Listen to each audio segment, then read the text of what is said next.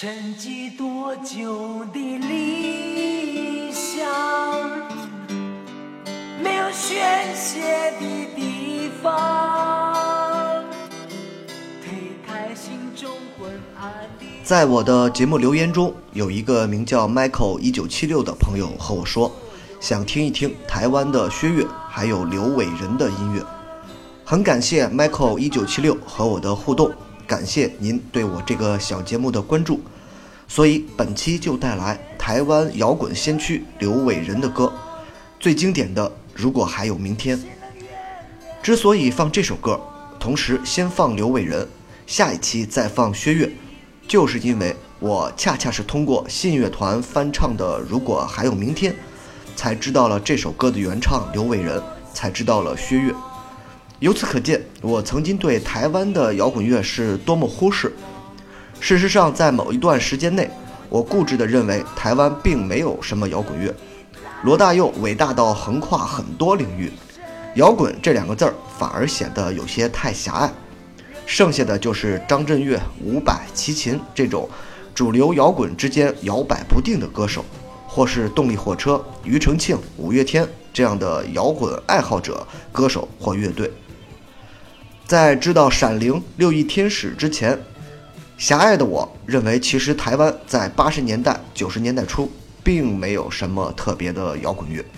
直到很后来，通过信乐团，我听到了刘伟仁还有薛岳，才知道在那个全球摇滚乐的黄金时代，在大陆摇滚乐正在暗流涌动的时代，台湾同样也发出了自己的摇滚之声。虽然他们的声音显然更小。绝不如唐朝一出来时那么具有冲击力，但他们同样也在做着自己的思考。尤其是如果还有明天，这一定是中文摇滚乐之中最具内省力的一首歌，脱离了摇滚乐最原始的那种愤怒和焦躁，开始思考明天的自己究竟会用一种怎样的姿态去生活。某种程度上，刘伟仁在这首歌里面。正在重塑他的世界观和人生观。也许那个时候的刘伟仁，不仅是因为挚友薛岳即将离开写下了这首歌，还预感到了某一天自己也将会英年早逝，所以忽然有些沉重，写下了对人生的思考。刘伟仁并不是一个高产的歌手，二零零一年去世，仅仅留下一张九一年的专辑，和二零零二年这张《如果还有明天》。看起来是不是和我们大陆第一批摇滚人的轨迹有点像？在全球摇滚乐最红火的年代出现，出了一张品质极高的专辑，但接下来就是几十年的沉寂。可见，在华语地区，对于摇滚乐始终带有一种天然的抗拒感。我们不喜欢太沉重、太人文、太费脑子的东西。我看过刘伟仁的一些故事，可以看到在台湾的他。很长一段生活并不是很如意，即便出版了唱片，依然需要混迹在各种 pub 之中。台湾的 pub 很多并不是我们所理解的现在的 live house，它是酒吧和餐厅的综合体。在这里当然可以有原创，但很多时候需要根据听众的喜好唱些他们不喜欢的歌。某种程度上，就是我们大陆所谓的酒吧歌手。这不仅仅是刘伟仁一个人的悲哀，也是薛岳、张楚、何勇、张勇他们那个年代真正的摇滚音乐人的悲哀。刘伟仁第一张专辑里的《我的故事》《人之初》都是我非常喜欢的歌曲，但是听到名字，你就可以感受到，他们就像那些文艺片一样，始终难以取得主流市场的好感。刘伟仁、薛岳，这是中文摇滚乐中冷门的名字。尤其对于大陆摇滚乐迷来说，他们远不如崔健、比洋、罗大佑的名字来的闪亮。但是，他们同样在用自己的声音塑造着不一样的台湾摇滚之声。希望这个小节目可以发现到更多像他们一样的人，即便他们已经离去了我们很久。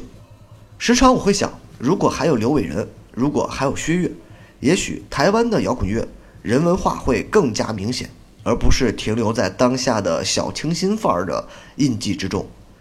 最后再次感谢 michael 一九七六开始听歌吧刘伟人如果还有明天。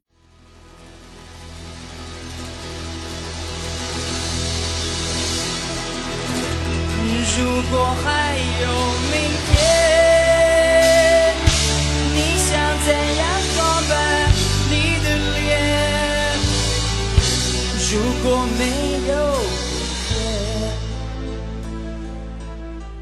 要怎么说再见？我们都有看不开的时候，总有冷落自己的举动。但是我一定要提醒自己，如果还有明天，我们都有伤心的时候。从不在乎这种感受，但是我要把握每次感动。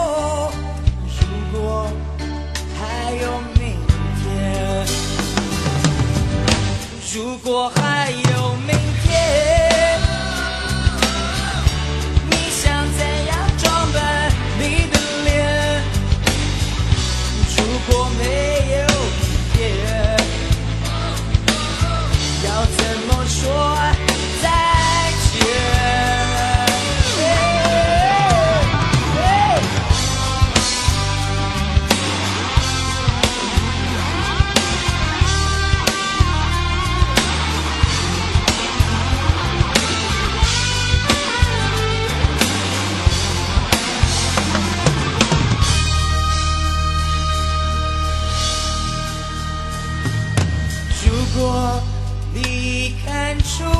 我的迟疑，是不是你也想要问我，究竟有多少事还没有做？如果还有明天，如果真的还能够有明天，是否能把事情都做完？是否一切也将云消烟散？如果没有明天，如果还有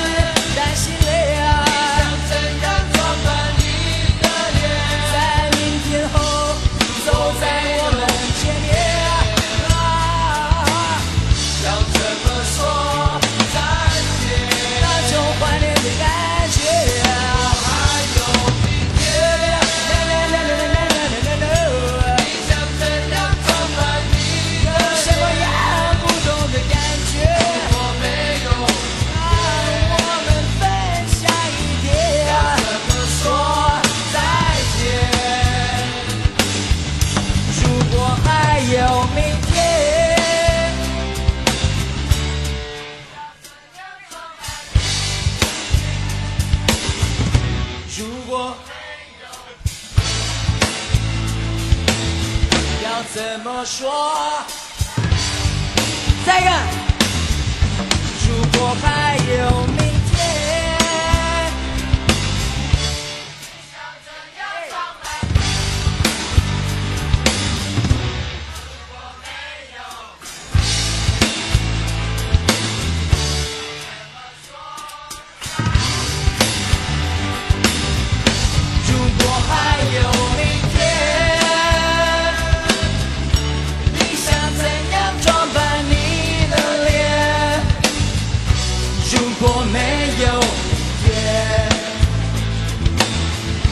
怎么说再见？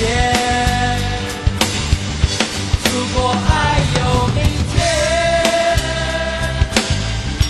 你想怎样装扮你的脸？如果没有明天。